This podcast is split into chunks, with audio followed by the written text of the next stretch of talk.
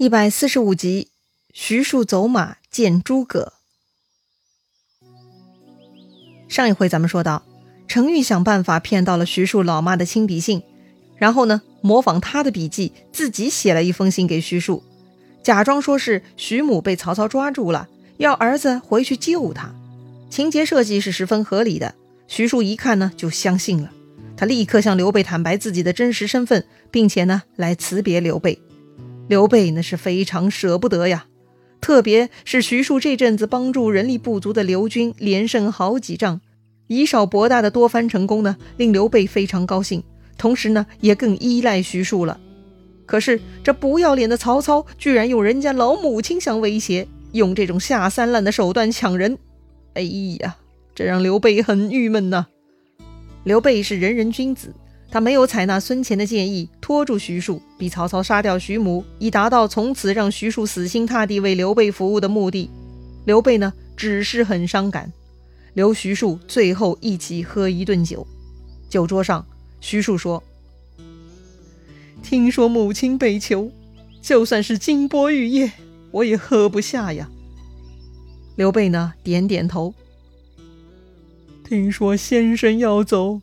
就像我丢了左右手，就算是龙肝凤髓也食不知味呀。龙肝凤髓，龙的肝脏，凤凰的骨髓，哈，这就是比喻极其难得珍贵的食品了啊。刘备这么说呢，意思跟徐庶一样，大家心情都很差，吃喝不下呀。于是啊，他们两人呢是相对而泣，坐以待旦。意思就是这两个人是相对而坐，不断的哭泣，一直到了天亮。哎呦，我的天哪！不是吧？干坐着就是对着哭，这也太没意思了吧？难道什么都没说吗？徐庶难道不再教刘备两招吗？是的，他俩呀，还真的是啥都没说，就是默默流泪相伴到了黎明。哎呀，这个似乎很无厘头啊。但其实呢，这个晚上是非常有意义的，就因为有了这样一个晚上的相伴，让徐庶呢内心下了一个很重要的决定，一个对刘备有利的决定。到底是什么决定呢？别着急哈，马上揭晓。好了，到了第二天，徐庶是真的要启程了。刘备手下诸将呢，已经在新野城外为徐庶安排最后的送别宴席。刘备呢，跟徐庶骑着马一同出城，来到长亭，下马告别。刘备举杯对徐庶说：“我刘备缘分浅薄，不能与先生相聚，望先生好好侍奉新主人，以成功名。”徐庶一脸严肃回答说：“徐某才微志浅，感谢使君重用，如今不幸。”不得不半途而别，也只为了老母亲的缘故。将来纵使曹操相逼，我徐庶必定终身不为他献一个计谋。对了，这就是昨天晚上徐庶做的决定了。徐庶才智过人，之前帮刘备以小博大，可见他的能力了。而且呢，这还只是个开始，徐庶还没有施展全部才华呢。但是。徐庶为了报答刘备的知遇之恩，同时惩罚曹操的无耻，所以呢，徐庶决定自废武功，将满腹才华封印，不给曹贼使用。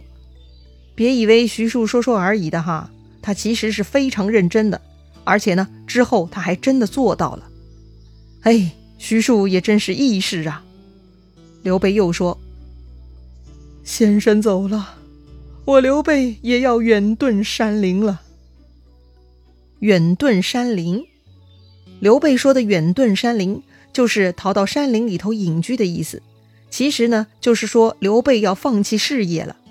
没有徐庶的刘备，那就是个普通的刘大耳朵呀，他根本是打不过曹操的，完全没有胜算呐。既然如此，那确实只能投降隐居了。徐庶呢，指着自己的心口说：“我之所以能与使君共图王霸之业。”依靠的就是这个方寸呐！如今老母亲出事，我方寸已乱，就算人留在这里也无济于事啊！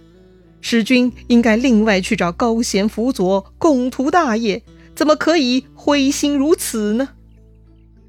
刘备叹了口气：“唉，天下高贤，没有比先生更高明的啦。”在刘备眼里呢，眼前的徐庶那就是全天下智谋最厉害的人了。徐庶摇摇头，他自然不敢当此夸赞了。临别呢，徐庶对其他众将领说：“愿诸公好好侍奉使君，以图名垂竹帛，功标青史，切勿跟我这样没有始终啊！”是啊，徐庶要半路下船了，那是十分不舍得。因此，他劝其他人要好好跟着刘备干事业，将来功成名就，一定能够名垂青史啊！一番话呢，说的大家十分伤感。刘备呢，十分不舍得，又向前送了一程，然后呢，又是一程，那个恋恋不舍呀！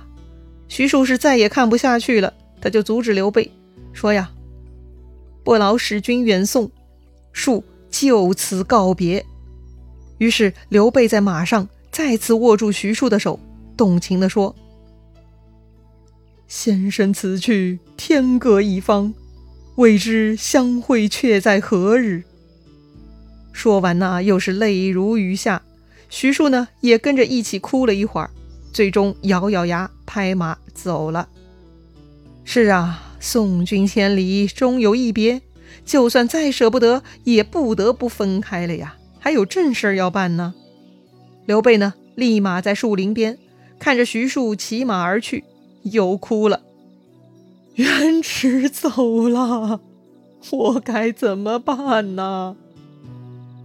刘备哭着，眼睛是一直盯着徐庶骑马的背影，但是很快呢就被一片树林给阻隔，看不见了。于是刘备挥鞭指着前方树林，说道：“我要砍尽此处树林。”大家很奇怪哈，好端端的干嘛要砍树呢？刘备说：“呀，这些树林阻隔，我就看不见原直了。”就在这个时候呢，就看到前面徐庶拍马回来了。刘备想，难道元直不想离开我这儿了？很高兴，就拍马迎了上去。徐庶见了刘备呢，他就说了：“徐某因心绪如麻，刚才忘记说了，此地有一个奇人，就在襄阳城外二十里隆中，使君可以去聘用他。”刘备有些失望，原来不是徐庶要回头啊。不过，既然徐庶推荐，刘备是照单全收。他请徐庶帮忙把这个人请过来相见。徐庶说：“呀，此人非同一般，委屈不得，需要使君亲自去拜访他。如果能够得到此人，无异于周得吕望，汉得张良也。”这里说的吕望呢，就是姜子牙了。周就是西周王。这个姜子牙对于西周的崛起有着不可替代的重要作用。是最核心的辅佐大臣，张良嘛，就是西汉开国功臣了。张良对刘邦的成功也是起到非常重要的作用。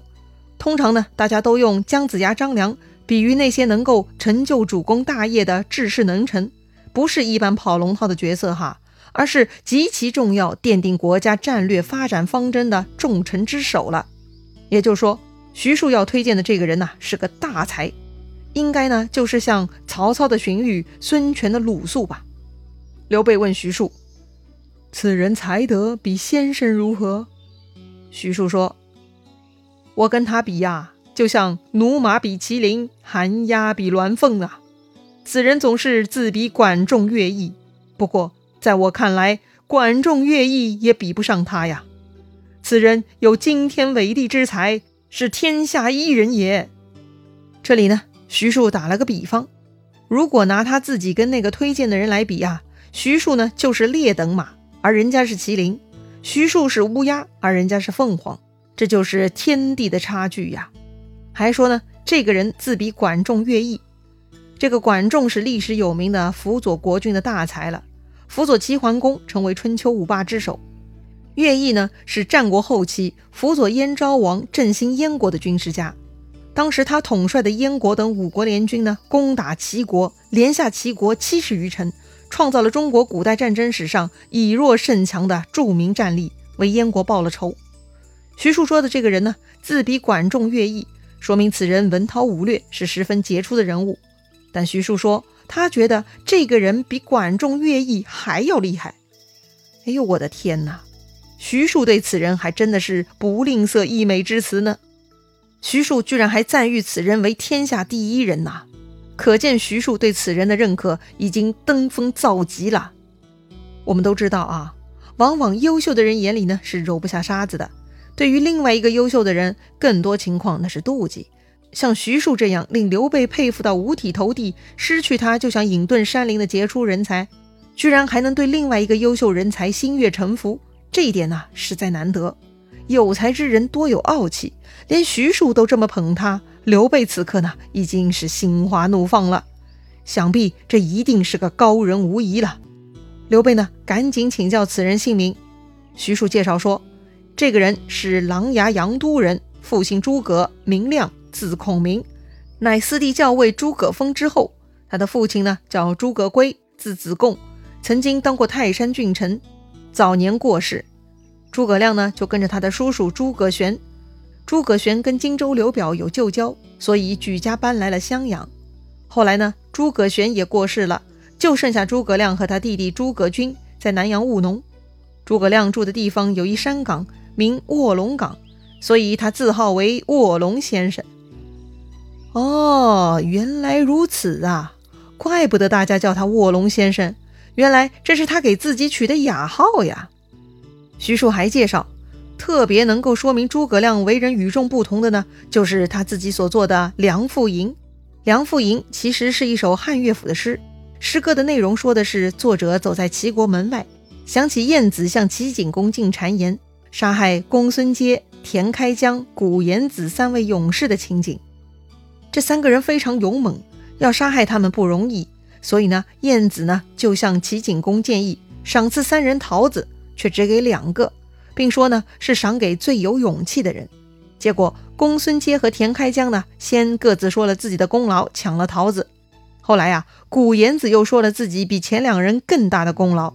结果前面两位觉得惭愧呢，就退回桃子自杀了。而古颜子呢觉得人家死了，自己独活，不仁也不勇啊，于是他也跟着死了。这个故事啊，又叫“二桃杀三士”，很多时候呢是用来夸赞国相晏子机智过人的。但是诸葛亮在《梁父吟》中引用这个故事呢，是在讽刺晏子作为国相没有为国家惜才，没有人尽其用，开诚布公，集思广益。诸葛亮是不赞同的。由此可见，诸葛亮非同一般的目光和心胸了。所以徐庶建议刘备赶紧屈尊去找这个诸葛亮吧。只要他肯辅佐，何愁天下不定呢？听到这里呢，刘备十分兴奋。他回忆之前水镜先生跟他说的：“伏龙凤雏二人得一，可安天下。”莫非说的就是诸葛亮？徐庶告诉刘备：“凤雏乃襄阳庞统也，伏龙正是诸葛孔明。”哦，原来如此，总算谜底揭晓啦！刘备开始越来越高兴了，他很激动。今日总算搞清楚了伏龙凤雏这些事儿，没想到大贤才就在眼前啊！要不是先生告知我，刘备真是有眼如盲啊！这个其实还真怪不得刘备，他怎么会知道刘表地盘上藏的这些龙，卧的这些虎呢？连刘表这个当地第一长官都不知道这些人呢？说白了。这些有才之人呢，都是清高无比。他们呢，在暗中观察天下局势，发现有合适的主公了，他们才会从山里走出来露脸儿啊。好吧，徐庶呢，也算是讲义气的了，走马见诸葛，也算是他对刘备最后的报答了。那刘备很快就能找到诸葛亮了吗？诸葛亮真的像徐庶说的那么有惊天伟地之才吗？咱们下回再聊。